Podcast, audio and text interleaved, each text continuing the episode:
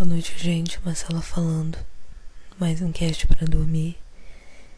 E já inicio agradecendo os e-mails que eu recebi essa semana e a semana que passou. E também a participação de vocês nas caixinhas lá que eu deixo no para quem acompanha pelo Spotify. Tá sendo muito legal essa interação, porque mais ou menos dá para saber, né? É, se vocês estão gostando mesmo e se tá surtindo algum efeito, né? Como dizia minha avó. E nos e-mails, geralmente, é, a gente recebe mais assim um relato, né? Eu recebo mais um relato do que tá acontecendo. Então acaba sendo mais quentinho, né? Mas eu tô gostando dessas ferramentas. Então podem continuar colocando. Para quem sempre pergunta, né, qual é a plataforma que monetiza, é a Aurelo. Mas por lá pouca gente é inscrita. Eu não sei se por que, a Aurelo não foi assim muito pra frente, vamos dizer assim.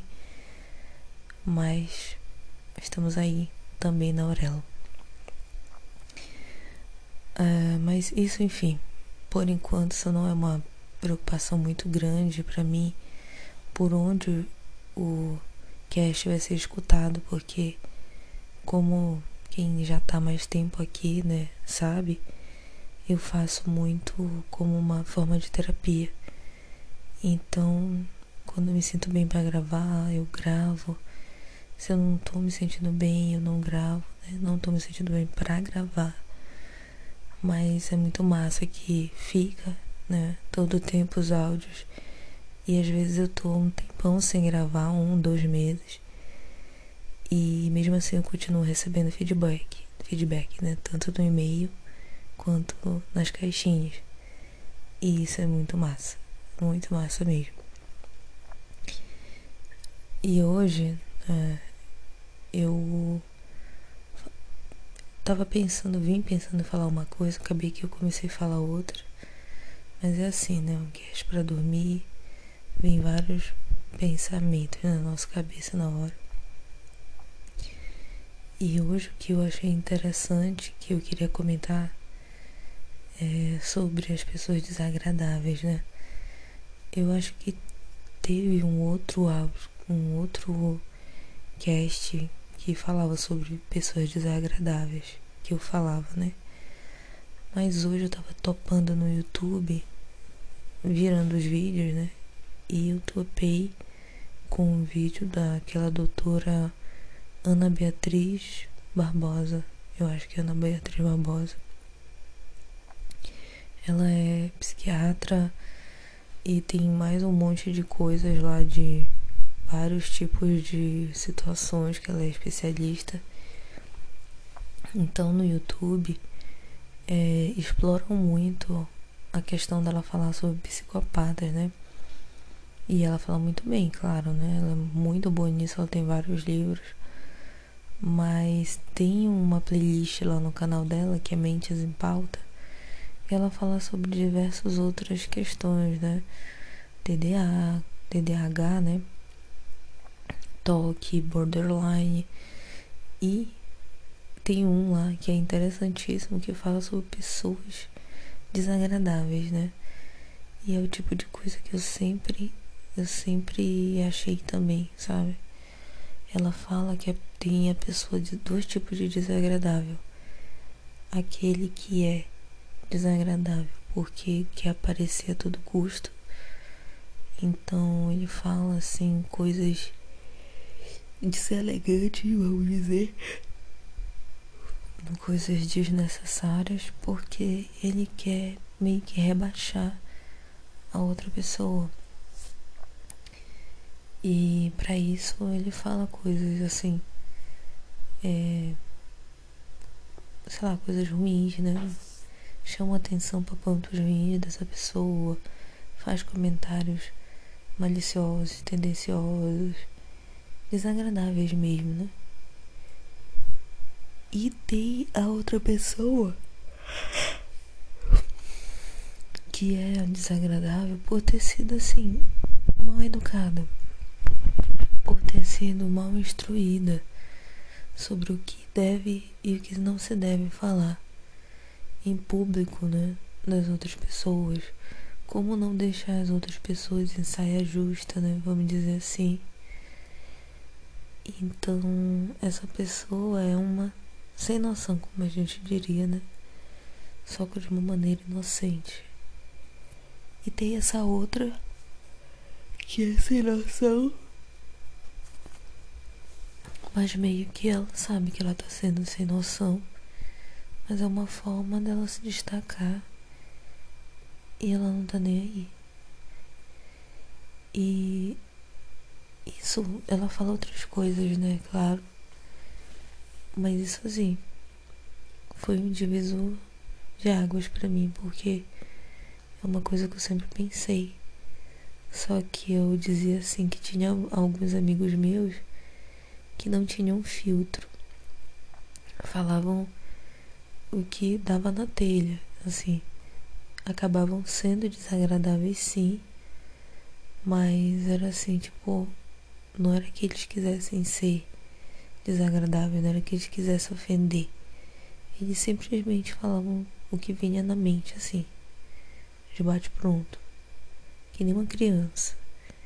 Então, realmente, ela falou, né, que existe esse e que tal, não, talvez não seja a intenção, né, talvez seja eles não foram educados, né, socialmente educados. Em contrapartida, eu conheço também um par de pessoas que são assim. Eu sinto assim que são maldosas, sabe? Aquela pessoa que chega, vai com um, vai com outro, mexe com um, mexe com o outro. O outro um é orelhudo, o outro é não sei o que. O outro é bucho de lama. O outro é é, é a orelha de abano, o nariz de não sei o que lá. Então, assim, eu cresci numa família assim, sabe? De estar tá apelidando todo mundo. E de uma certa forma, eu acho que isso não é totalmente ruim. Eu acho que sim, tem parte que é brincadeira. Eu fui avacalhada também com algumas coisas. Mas de verdade, eu nunca passei por um, uma avacalhação, como a gente chama um, um bullying muito sério, né? Tipo assim, nunca falaram muito sobre uma parte do meu corpo que eu nunca ia poder mudar. É, nunca me taxaram de feiosa, horrorosa, gorda, então eu não sei exatamente né, o que é passar por isso. Mas eu tenho essas, eu conheço essas pessoas tenho parentes que são assim, então não conseguem, sabe? Estão ali no meio de umas pessoas e não conseguem fechar a boca, tem que estar tá falando, tem que estar tá comparando as pessoas com um bicho, com, com um objeto, desenho animado, na frente da, da pessoa muitas vezes. Então se torna uma situação muito desagradável para a pessoa, ela fica constrangida e parece que isso é uma emoção para a pessoa. E foi legal para mim saber que existe essa diferenciação, sabe? Do que é uma falta de filtro por não educação ou educação incorreta e o que é uma tentativa de chamar atenção a todo custo, mesmo que deixa outra pessoa numa saia justa. Então, achei muito legal. Se vocês estiverem por aí, né, topando com qualquer e vídeo besta, dá uma passada lá no, no canal da doutora Ana. Ela é realmente muito boa, tem muita coisa muito legal lá. Mesmo, mesmo, mesmo. Eles falaram já até de dormir de conchinha, sobre dormir de conchinha, né? E, mano, eu gostei muito mesmo. E agora, falando, né, sobre os, o feed que eu achei mais louco dessa semana. Eu disse que agora ia separar, né?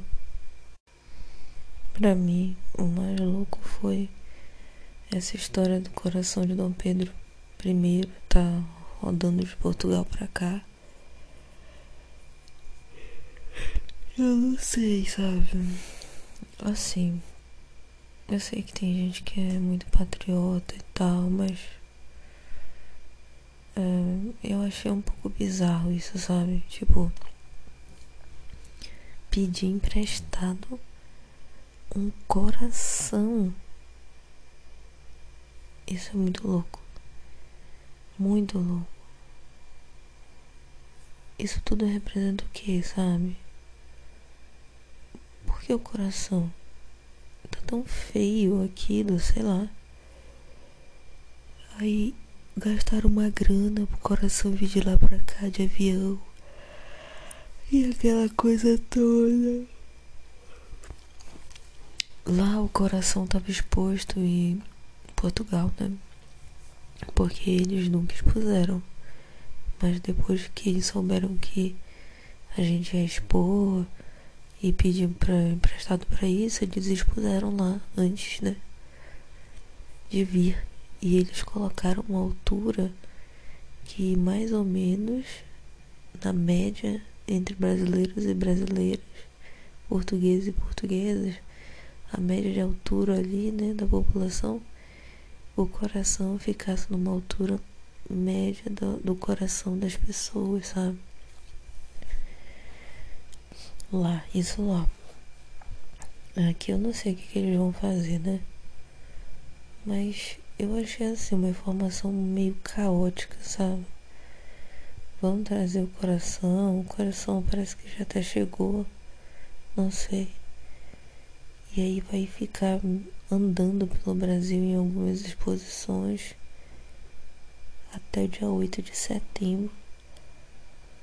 Pra que volta pra lá, pra Portugal.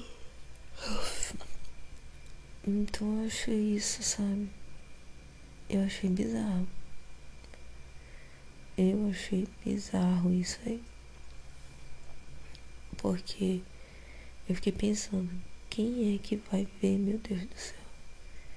Quem é que vai sair da casa, da sua casa bonita, da sua casa que não for bonita, mas limpinha, conchegante, varrida, passadinho um pano, seu sofazinho novo ou velho? Quem que vai sair de lá para ir numa exposição ver o coração branco já? de Dom Pedro I ou II, sei lá. Num, tipo num álcool lá, eu sei que é formol, mas tá igual um, uma cobra no álcool, sabe? É tudo inchado, tudo descorado. Enfim, eu achei um negócio muito bizarro. Contem lá na caixinha o que, que vocês acharam disso. Eu achei louco, sabe? Se fosse assim, pra trazer outras coisas dele, tudo bem. Agora assim também não sei, né? Porque eu não sou historiadora. Se tiver algum historiador aqui, pode comentar, né? Mas a maioria desse povo que fez grandes coisas pelo Brasil no passado geralmente eles não estavam fazendo assim de vontadona mesmo, assim, ah, porque eu sou uma pessoa maravilhosa, boa. Eu tô cansado de ver esse país aqui, esse povo mandar ouro lá pra Portugal. Eu vou é, libertar eles. A maioria não fez isso não, assim, desse jeito, né? Foi pressionado. Então a gente não sabe, né? mas provavelmente no Dom Pedro também deve ter sido pressionado a libertar a colônia né, de exploração Brasil. Assim como a princesa Isabel também, que assinou a Lei Áurea, por muito tempo muita gente entendia ela como a libertadora dos escravos, né? Mas a gente sabe, né, há um tempo atrás já, que não é que ela tivesse assim, meu Deus, morrendo de vontade de podia até também querer, mas o Brasil foi o último a abolir a escravidão, né?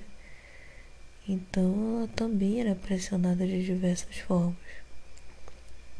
Agora, eu não sei. É, hoje eu vi também um, uma trend, né? É, sempre tem, teve, na verdade, essa trend de Portugal devolve meu ouro, né? E numa aba de comunidade de, uma, de um jornal online, tava escrito assim: reparação histórica, Portugal deve devolver o ouro, né? E, mano, isso é muito também muito complicado, porque Portugal é um país muito né, sucedido e tudo mais, mas não parece estar tá sendo uma situação financeira tão boa para estar tá fazendo reparação histórica de ouro, né? Mas eu também não sei, não conheço profundamente Portugal. E outra, é, eu acho que Cara, isso vai ser muito polêmico que eu vou dizer, mas eu acho que vocês já estão dormindo, então enfim. O povo brasileiro é formado por tudo que foi formado, sabe? Eu acho que os portugueses foram muito, muito desnecessários, né? Por ter vindo pra cá e invadir e tudo mais. Não só ele, né? sei lá, os, todos os outros franceses, holandeses, sei lá, todo mundo que veio invadiu como se fosse seu, né? Mas o povo atual do Brasil não é feito só de portugueses, nem só de, de africanos, nem de indígenas. O povo atual do Brasil é miscigenado. A gente tá aqui hoje porque a gente misturou tudo. A gente tá aqui hoje porque foi tudo isso junto. No caso da minha família, por parte de pai, eu não tenho muito esse rastreamento, mas a minha avó é branca, meu avô já tem mais características indígenas, apesar da mãe dele ser branca. E não sei, mas eu vejo ele com essa leitura. Ele tem a pele mais escura também. Por parte da minha mãe. A minha avó também é descendente é, de indígenas. Meu avô é descendente de espanhóis, mas eles vieram de Portugal para cá, para cidade onde eu moro. Então, é, sabe, eu só tô aqui porque foi um índio com branco. E eu só tô aqui porque foi índio, branco, preto, é, português, espanhol etc. Então foi uma desgraceira eles fizeram que eles fizeram e entraram, invadiram e tal. Mas essa sociedade está aqui hoje por causa de tudo isso que aconteceu. Então, se não tivesse nada disso, não tinha nada disso. Eu não sei se eu já tô dormindo mas acho que eu tô conseguindo me fazer entender. Eu entendo as pautas. Eu entendo. Eu acho que é verdade.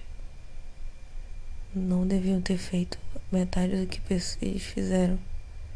Não deviam ter feito nada disso. Principalmente escravizar o povo é, afro, né? Que veio numa condição de trabalhador sem remuneração é um escravo mesmo, né? E isso se reflete até hoje. O que eu acho que não é legal que aconteceu, que é uma coisa totalmente.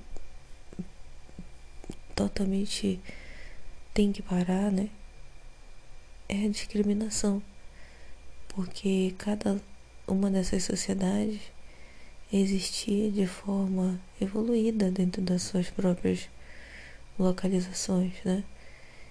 E aí a soberania branca disse que estava tudo meio que errado, né? Só dela que estava ok. E isso se reflete até hoje. Então isso foi uma coisa terrível, esse apagamento cultural, é irracial mesmo, né? Então quer dizer, você só era bom se você tivesse a pele clara. Só conseguia os melhores trabalhos se tivesse a pele clara. Mesmo uma pessoa livre, pele escura, não tinha oportunidade. Assim como hoje. Então, essa que é a parte ruim da miscigenação. Porque a gente miscigena, ah, tá todo mundo muito misturado, a gente é um povo misto. A gente diz com orgulho disso, né? O Brasil é um dos países mais miscigenados. Mas no fundo a população em geral continua não aceitando a pessoa que tem a pele escura, retinta, que tem um nariz muito largo, enfim, não tem como bonito, não tem como é possível, sei lá, executivo de uma empresa bem sucedida. Então eu penso assim, sabe? Eu não gosto de pensar, chorar pelo leite derramado, porque realmente já derramou. Então agora nessa história de ah, devolve o ouro, não sei, não sei o que. Gente, não vai voltar mais, não vai dar pra tirar Cristóvão Colombo de ter ido para as Américas. Não dá para tirar Pedro Álvares Cabral de ter feito a viagem dele. Que uns dizem que ele queria ir para a Índia, mas na verdade outros já dizem que Pedro Álvares Cabral estava querendo mesmo chegar onde ele chegou. Só não sabia que ia ser o Brasil, né? Então, não dá para fazer mais nada disso.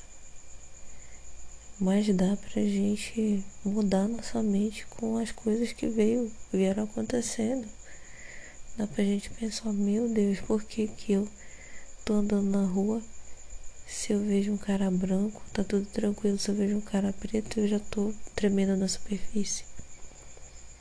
Por quê? Será que ele realmente representa um perigo? Por que que a Oprah eu vi uma entrevista da Oprah esses dias, não é uma, uma entrevista nova, né? Mas ela fala que ela já ganhou vários prêmios de cinema, de atuação e muito antes da de, outras atrizes renomadas aí, né, no uh, em Hollywood, como a Meryl Streep, por exemplo. Ela já fez musical, ela já fez filme, já fez novela, já fez tudo. Mas ela diz que quando ligam para lá, eles falam: "Você é a nossa, você é a Mary Streep negra". Ou seja, né, é um elogio meio que disfarçado de sei lá, porque se a Mary Streep veio depois, né? Mas ela é comparada como se fosse ela, só que preta. Então ela disse que se incomoda muito. E no final ela é tudo isso, mas eles não querem pagar o mesmo tanto que pagariam para Meryl Streep. Então é. Isso fica na base do reflitam, sabe? Bora refletir nisso. Bora refletir nesse tipo de situação também. Né? Quer dizer, se você ainda tiver acordado, porque eu já tô aqui com minha conta em risco já. De falar até uma besteira aqui. Porque eu tô com sono, tô com muita fome. Mas é isso. Espero que vocês tenham não escutado até aqui e já tenham dormido bem, bem gostosinho. E até o próximo episódio.